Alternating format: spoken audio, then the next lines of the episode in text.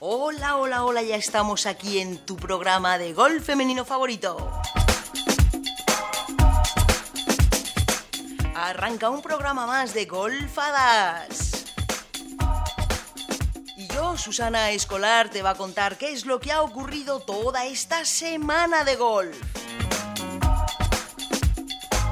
En el programa de hoy te contaré lo que ha ocurrido en la Copa de Su Majestad la Reina en Tenerife ¿Qué ha pasado en el segundo torneo del Ladies European Tour que se ha jugado en Australia y la charla que tuvo Marta Figueras Dotti con la prensa nacional del golf.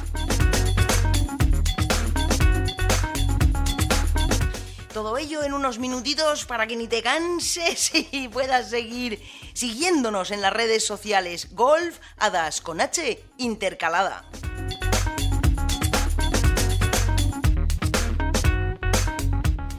Y vamos a ir por partes porque los nervios no nos han dejado vivir lo que ha ocurrido en el Real Club de Golf de Tenerife.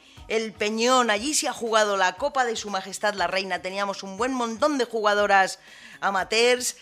Y una alegría, una alegría ver que por fin las españolas estaban dando el callo a base de bien, hasta el punto de tener a Cayetana Fernández Pollo jugando la final. Además, eh, Carolina López Chacarra llegó a semifinales y la pena fue que tuvo que encontrarse con Julia López en, los cuartos de final. Solo una podía pasar. Finalmente fue Carolina. Pero te digo lo de los nervios porque Cayetana Fernández Pollo Cata tuvo que jugar hasta cuatro hoyos de playoff con la francesa, quien finalmente se llevó el título de Su Majestad la Reina. Un torneo que, bueno, al final eh, fueron 15 las bajas que hubieron por el problema, bueno, del coronavirus o de los aviones, el susto, el miedo de algunas de las federaciones porque las chicas, casi todas menores de edad, se quedaran sin poder regresar a sus países, hicieron que 15 jugadoras dieran marcha atrás. Una de ellas incluso desde el T del 1, pinchando la bola en el T del 1, llegó su coach y la echó para atrás. Una pena, una pena, pero es así, el susto, los miedos, es la responsabilidad de tener a menores de edad viajando por el mundo y la responsabilidad que es tan grande.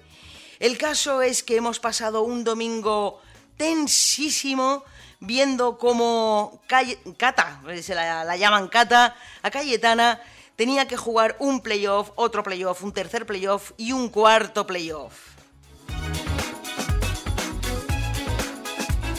Y finalmente, como te digo, la francesa se ha hecho con la Copa de Su Majestad la Reina, por lo tanto, en España, la última ganadora española que se llevó este título sigue siendo Su Majestad Marta Pérez San Martín, que lo conquistará ya por el 2016 en el Saler.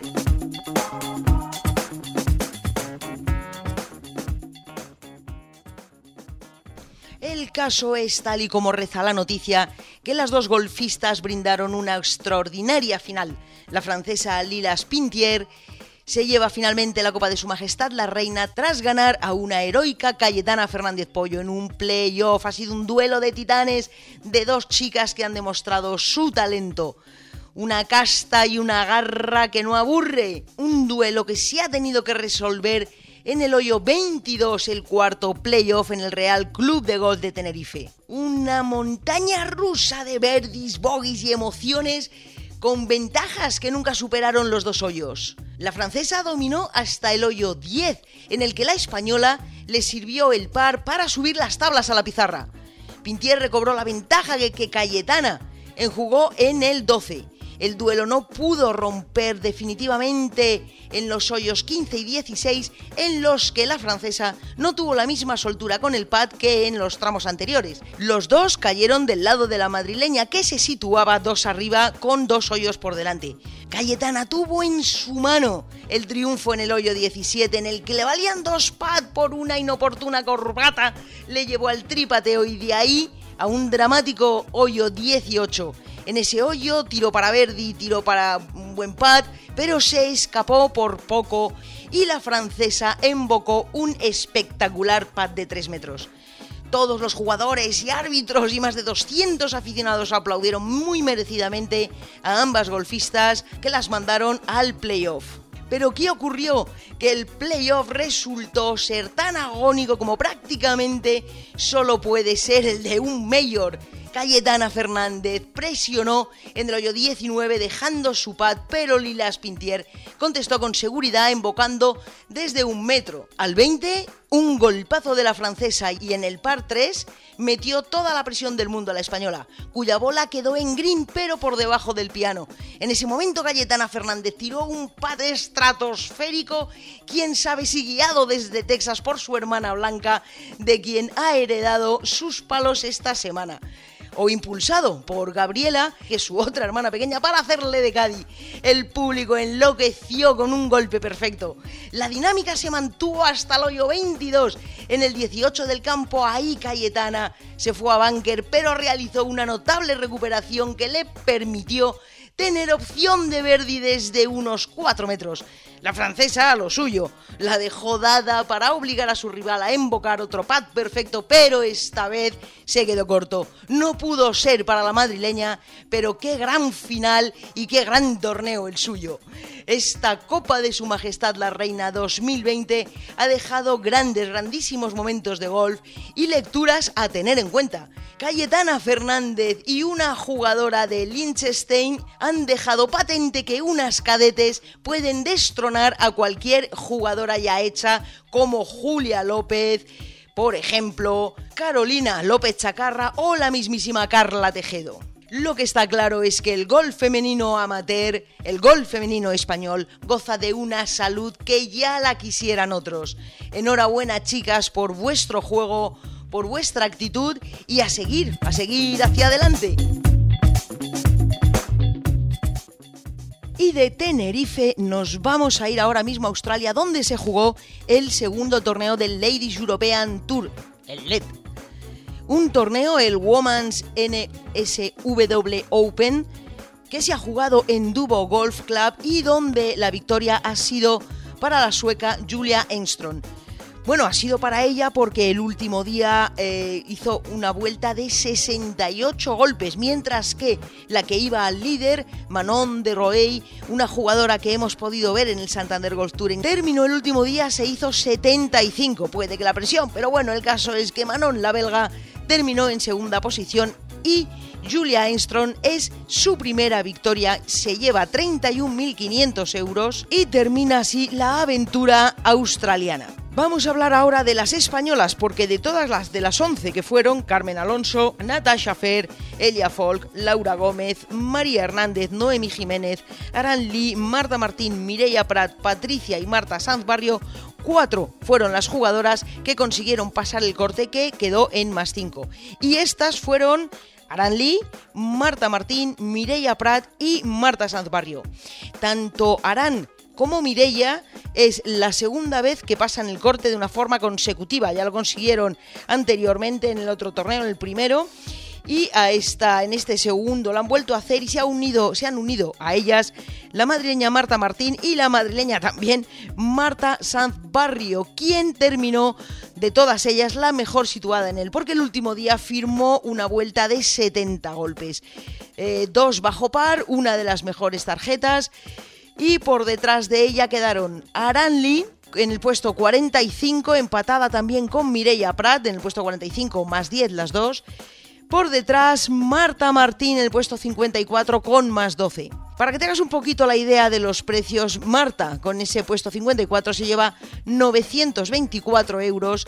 Tanto Mireia como Arán consiguen 1.134 euros en el puesto 45 y en el puesto 31, como te digo, Marta 1946. Lamentablemente, tanto María Hernández como Noemí Jiménez quedaron a un solo golpe del corte. Y es que fíjate cómo es el golf. Ambas jugadoras en el hoyo 18 para terminar y pasar el corte. En el mismo hoyo ambas se hicieron sendos bogies. Bueno, esto no ha hecho nada más que empezar, ahora hay que seguir jugando los Pro Am y terminando en el siguiente torneo que les llevará hasta Sudáfrica. El Investex South African Women's Open que se jugará del 12 al 14 de marzo. Jugarán por una bolsa de 200.000 euros y allí tendremos de nuevo a Carmen Alonso, Noemí Jiménez, María Hernández, Laura Gómez, Elia Folk, Mireia Prat, Patricia Sanz Barrio y Marta Martín. Muy pendientes también estaremos de María Botel, que aparece como reserva, está en el número 3, así que bueno, hay posibilidades de que entre. Y por otro lado, otras jugadoras que nos van a faltar como Nuria Iturriot, Luna Sobrón, Marta Sanz Barrio, María Barra, Fátima Fernández Cano. ¿Por qué no, nos van a faltar? Porque están jugando ya, comienza en Florida el Simetra Tour, ese circuito, la segunda división de la LPGA y lo harán en Winter Heaven, en Florida. Un torneo a tres días, jugarán por 125 mil dólares, pero de este torneo y de las jugadoras que van a estar ya te lo cuento en el próximo podcast. Ahora ya sin más dilación, vamos con esa charla que tuvimos con Marta Figueras Dotti, presidenta del Ladies European.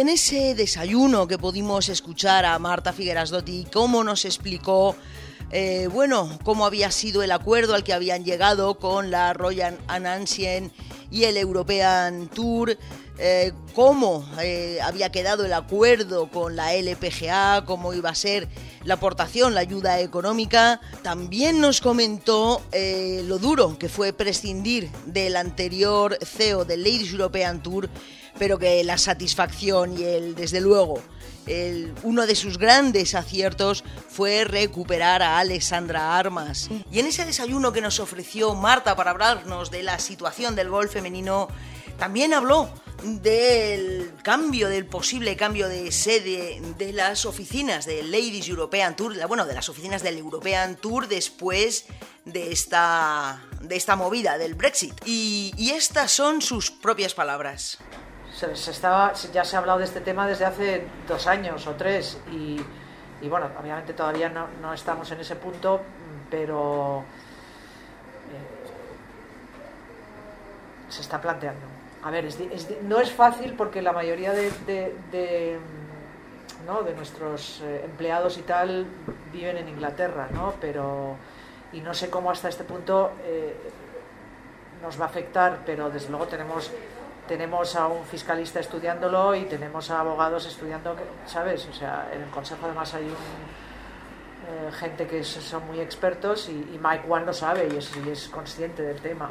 Entonces, eh, sobre todo, es que es como tú dices, o sea, nuestra idea y nuestro ideal, nuestra situación ideal sería tener unos headquarters que sean donde las jugadoras puedan venir a jugar y entrenar durante el invierno y en el Buckinghamshire no pueden, porque es que un frío tremendo, además es un club súper privado, que ahora lo han comprado me parece unos japoneses, los japoneses y tal, y no pueden ir a entrenar.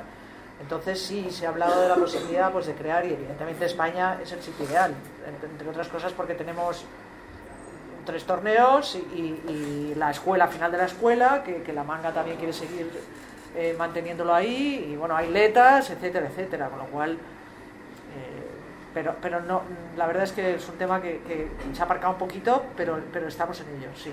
Y a la pregunta de la situación de la WPGA en España, Marta nos dice esto. Sí me gustaría saber, la WPGA el año pasado, en el 2019, no tuvo torneo para las chicas. ¿Habrá, no va a haber esa asociación? A ver, voy a ser honesta, ¿vale? Hombre, eso espero, claro aunque esté esto aquí, pero voy a ser honesta. O sea, yo creo que la PGA hace 0,3 por las mujeres. Es verdad que el porcentaje es, mayor, pero bueno, eh, hace 0,3 por las mujeres.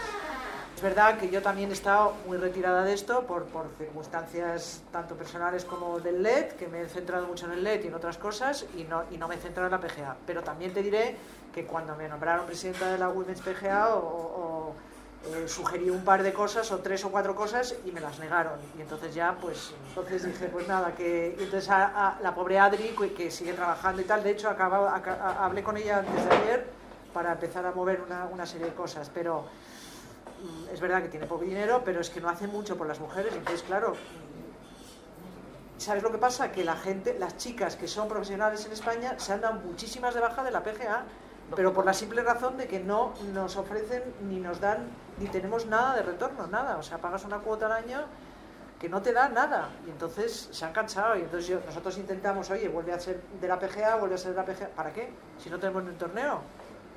No, lo hicimos. Nos hemos ofrecido que un torneo de Santander Golf Tour sea de la PGA, ofreciendo simplemente un servicio adicional para las jugadoras. Y nos han dicho que no año pasado. Pues eh, de momento así están las cosas para el golf profesional español, pero no quedan ahí las cosas porque hubo más dentro del golf profesional femenino europeo. Y fue uno de los temas que me dijo. Me dijo, mira Marta, yo te diría que el 20% de las que están jugando aquí un Open británico no tienen que estar aquí. Tienen que estar jugando por su país en el, en el mundo amateur. Esto es el survival of the fittest. Y, que, y, lo mismo, y me entiendes, y lo mismo pasa, yo creo que estamos, estamos, mm, pues eso, restableciendo las categorías, o sea, no puede haber, bueno, este año ya ha habido solamente 20, pero no podía haber que en la, en, la escuela del LED haya 30 que consigues tarjetas, las otras 30 en LETAS, un LETAS que había, mm, había 20 torneos que se comían también a todas las del LED, etcétera, etcétera. Había una serie de cosas, había un mejunje ahí que, bueno, que, hay que, estamos en proceso de cambiarlo, sin ninguna duda. Y con eso nos vamos a quedar con que estamos en proceso de cambiarlo y claro que sí lo va a conseguir el equipo de Marta Figueras Dotti y Alexandra Armas, dos españolas en el Ladies European Tour. Desde luego el equipo será mucho mayor, pero con estas dos currantas y peleantas, el golf femenino profesional va a seguir muy hacia adelante. Y desde aquí ya no tengo nada más que decirte. Yo, Susana Escolar, te presento este podcast de golf femenino, sobre todo español, golf femenino profesional y amateur. Y tres cosas te tengo que decir como siempre al terminar. Mándalas lejos, déjalas cerca, pero sobre todo, sobre todo que a reír no te gane nadie. Muchísimas gracias por estar ahí y hasta el próximo programa.